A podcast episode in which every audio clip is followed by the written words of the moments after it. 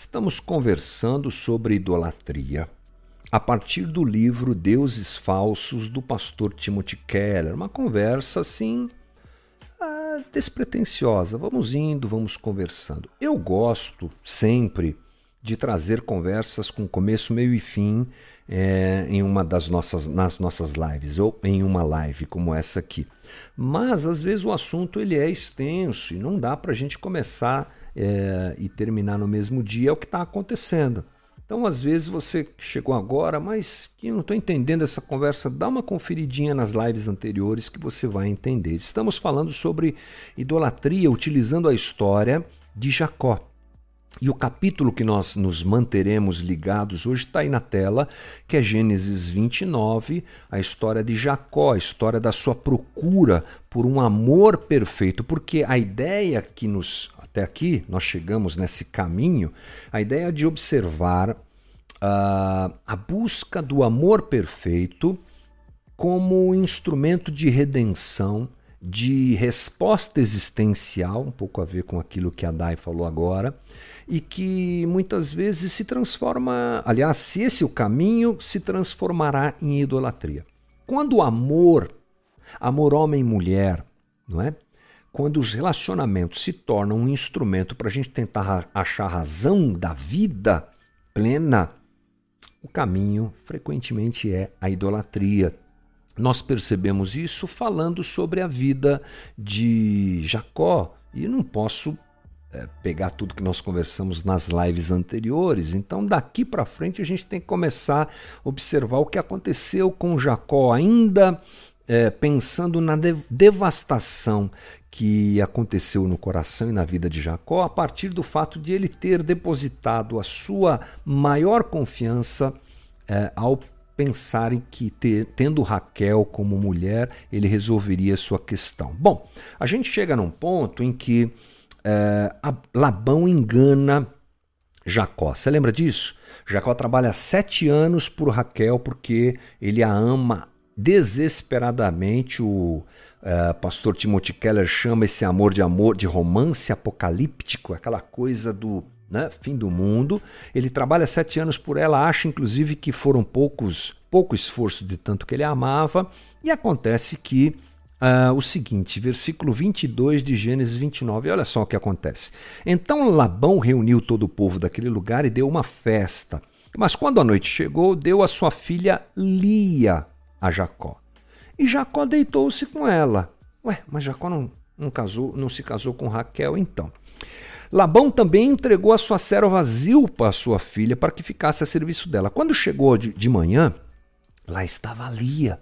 Jacó acorda e Lia que está do lado dele. Então Jacó disse a Labão: Que foi que você fez? Eu não trabalhei por Raquel? Por que você me enganou? Labão respondeu: Aqui não é costume entregar em casamento a filha mais nova antes da mais velha. Olha a conversa, né? Deixe passar essa semana de núpcias e lhe daremos também a mais nova, em troca de mais sete anos de trabalho. Bom, primeira coisa é que alguém comentou ontem aí, eu achei sensacional, que Labão, é, se Jacó era aprendiz de 171, se você não sabe o que é essa gíria, 171 é, é o código penal lá de condenação para quem é, é, como é que a gente fala? É, enganador, faz falcatrua, estelionatário, essas coisas assim, né?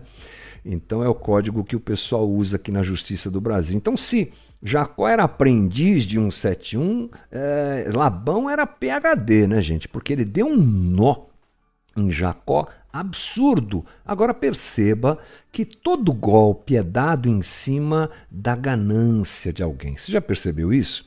Todo mundo que cai num golpe cai por quê? Porque quer mais, sempre, ou quase sempre, né? Não posso ser absoluto nisso. Aqui foi o que, que Labão fez.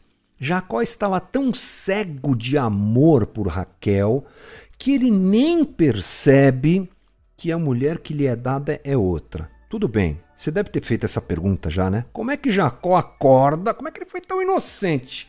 Vai dormir, deita com uma mulher e só percebe que é outra mulher de manhã? Bom, a primeira razão acho que é essa. Essa coisa do amor apocalíptico ser uh, quase que uma droga. É quase que uma droga. Né? Já vou falar sobre isso, mas a segunda razão é que provavelmente Jacó estava meio alterado, porque as festas daquela época, as festas dos judeus, duravam muito tempo e o vinho era parte da cultura deles, é parte da cultura. Jacó devia estar meio, como a gente diz, mamado. Né? Mas olha só, o amor romântico ele às vezes funciona como uma droga. Lembra que eu falei ontem que é por causa disso que às vezes mulheres se submetem a relacionamentos abusivos? É. Mulheres às vezes são uh, mortas, chegam ao ponto de morrer. É o famoso feminicídio tão conhecido hoje. Por quê?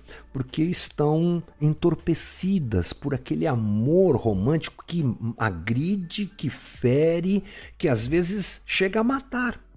Mas estão entorpecidas. É mais ou menos o que acontece com Jacó mais ou menos o que acontece com homens mais velhos que abandonam a sua família, os seus filhos, a sua mulher, para encontrar uma mulher mais jovem, achando que isso vai resolver a sua vida. Tem uma dificuldade de lidar com o próprio envelhecimento, com a própria natureza da existência humana, porque envelhecer é da natureza humana. E, aliás, recomendo um livro bacana, acho que eu já falei dele aqui, um livro do David Tripp, é, que eu não lembro agora o nome. É, Perdido no Meio, acabei de ver na estante ali. Perdido no Meio, um livro que fala sobre isso, sobre a dificuldade que, na sua maior parte, homens têm de lidar com a própria velhice. E aí encontram um, amor apocalíptico. Uau, vai resolver minha vida, essa novinha aqui vai resolver minha vida. Chega a ser até assim é, deprimente, né? Você vê relações desse tipo e elas estão por aí nas mídias, na televisão. Ah, muitos famosos optam por isso e ficam trocando de parceiro, de parceiras, porque querem achar o, a solução para a vida. Não percebem, não entendem, mas é isso que querem achar. E homens mais jovens às vezes até mulheres também hoje em dia, que desejam parceiros e ficam procurando parceiros para resolver essa questão por que nós achamos assim, agimos assim? Por que as pessoas agem assim? Porque os nossos medos e a nossa esterilidade interior fazem do amor um narcótico, uma forma de automedicação que viciados eh, também utilizam. E perceba que o caminho é meio parecido, no sentido de que os que são dependentes químicos sempre escolhem coisas destrutivas sempre vão para um caminho que a gente sabe que não vai dar certo. Aquele que está viciado no amor, não é? Na, na, procura desse amor humano que tenta substituir o que só Deus pode dar, encontra caminhos bem ruins, bem tristes. Assim foi com Jacó. Não é? é na verdade, Jacó não queria Raquel como sua esposa, ele queria Raquel como sua salvadora. Não é? E isso tudo destrói a vida de Jacó e complica muito a sua vida. O, o, o, desejo distorce a sua visão, um ponto tão absurdo que ele faz o que faz. Dorme com Lia sem sequer perceber, e por isso ele é enganado. A vida de Jacó foi muito afetada. Bom, mas aqui a gente abre um parênteses que eu preciso correr para dizer aqui, que é a presença de Lia. Agora aparece Lia. Antes era Jacó desejando Ra Raquel e Labão intermediando isso. Daqui a pouco aparece Lia. Quem é Lia? Lia é a filha, filha mais velha de Labão. Ele tinha duas filhas.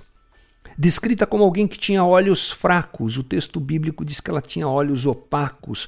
Então, provavelmente não era uma moça das mais bonitas, como a gente costuma dizer. E ela sempre viveu à sombra da sua irmã. Ah, Raquel era muito linda. E Lia sempre ficou ali, não é? Debaixo da beleza de Raquel.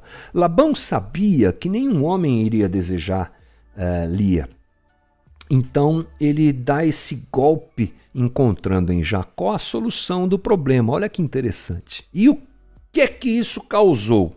Causou o seguinte: a filha que o pai não queria se tornou a esposa que o marido não queria. Lá em Gênesis 29, 30, diz assim: Jacó deitou-se também com Raquel, que era a sua preferida, e trabalhou para Labão outros sete anos. Lia era a garota que ninguém queria. Era a feinha da turma, né? E o seu coração tinha um grande buraco. E aí ela tenta preencher esse vazio do mesmo jeito que Jacó. Olha que interessante. Ela vai pelo mesmo caminho de Jacó, só que ela tenta conquistar Jacó para se sentir valorizada através dos filhos. Versículo 31 diz assim: Quando o Senhor viu que Lia era desprezada, concedeu-lhe filhos. Raquel, porém, era estéril. Lia engravidou, deu à luz um filho, deu o nome de Ruben, pois dizia: O Senhor viu a minha infelicidade. Agora certamente meu marido me amará. Olha aí, gente. É o mesmo caminho, só que através dos filhos. Lia engravidou de novo. E quando deu à luz outro filho, disse: Porque o Senhor ouviu que sou desprezada, deu-me também este. Cada filho tinha um nome que representava essas coisas aqui, né? Pelo que o chamou de Simeão. De novo engravidou. Quando deu à luz mais um filho, disse: Agora finalmente meu marido se apegará a mim, porque já lhe dei três filhos. Olha, três filhos gerados nessa expectativa. Lembrando que uma mulher tinha que gerar filhos para ser bem aceita pela sociedade e pelo marido. Ah, naquela época, gente, isso era muito sério. Hoje ainda é, mas naquela época mais ainda, né? E aí ela diz que deu o nome daquele filho de Levi. E o 35, versículo 35 diz assim: Engravidou ainda outra vez, e quando deu à luz mais outro filho, disse: Desta vez louvarei ao Senhor. Calma lá, vamos correr rápido aqui nessa conversa. Tentando encontrar felicidade através dos valores tradicionais da família, é, nós vemos Lia percorrendo esse caminho, engravidando e tendo filhos, como eu já disse, porque isso era muito importante. Se eu tiver muitos filhos, ele vai me amar. Eu preciso que ele me ame. É a mesma dependência de Jacó para com Raquel, agora é a dependência de Lia para com Jacó. Cada filho que nascia era uma esperança renovada. Mas isso não acontecia. Você percebe? Não acontece. Aquele homem vai se afastando de Lia, mantém o seu afastamento dela e nada muda. Mas calma lá. A pergunta que talvez você tenha é: onde é que está a moral dessa história? Me diga aí, onde é que está a moral dessa história? Quem nós devemos imitar? Quem é o herói da fé aqui? A gente lê as histórias da Bíblia sempre pensando desse jeito, né? Quem é a, de quem, quem é o herói dessa história? Mas a gente precisa se lembrar que a Bíblia conta uma história só. A Bíblia toda conta uma história só. A história de todas as histórias: criação, queda, justificação, redenção. É a história de todos nós, é o que a Bíblia conta. E aqui isso também se aplica essa história nos fala sobre essa grande desilusão que o ser humano tem, que todos nós temos. E nós precisamos entendê-la para ter uma vida sábia. O que faz um coração vazio é isso, gente. O que fez o coração de Jacó vazio para tentar se redimir em, em Raquel foi isso. O que fez o coração de Lia vazio para tentar se redimir em filhos para Jacó foi isso. Jacó pensou que teria tudo se tivesse Raquel. Né? E na verdade não teve. Essa é a narrativa que nós precisamos entender que aconteceu conosco. Todos nós somos afetados por essa situação que começa onde? No Éden. No Éden, nós colocamos a confiança naquilo que não era para ser nosso Salvador. Confiamos em nós mesmos, fomos enganados pela nossa ganância e vivemos esse, essa loucura de existência vazia nesses dias pela escolha que fizemos e continuamos fazendo essa escolha. Não importa onde nós coloquemos a nossa esperança, de manhã sempre vai estar com a gente uma Lia e não uma Raquel. Sempre. Olha só o que o C.S. Lewis escreve no livro Cristianismo Puro e Simples. Vou correr aqui. A maioria se realmente aprendeu a olhar para dentro do coração, sabe que quer intensamente algo que não pode ter neste mundo. Há neste mundo todos os tipos de coisas que oferecem esse algo, mas não cumprirão sua promessa.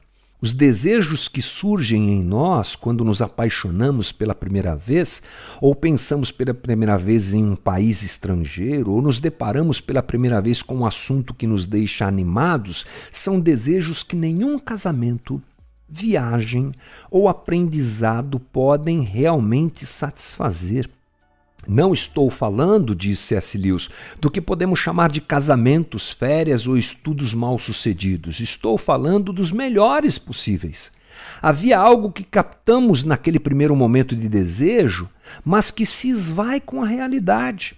Acho que todos sabem do que estou falando.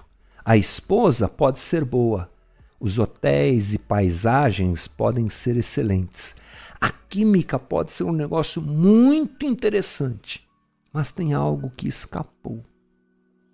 O que, que o C.S. Lewis está falando? Que nesse mundo a gente não vai encontrar a resposta para esse vazio. Nesse mundo não dá para resolver essa questão.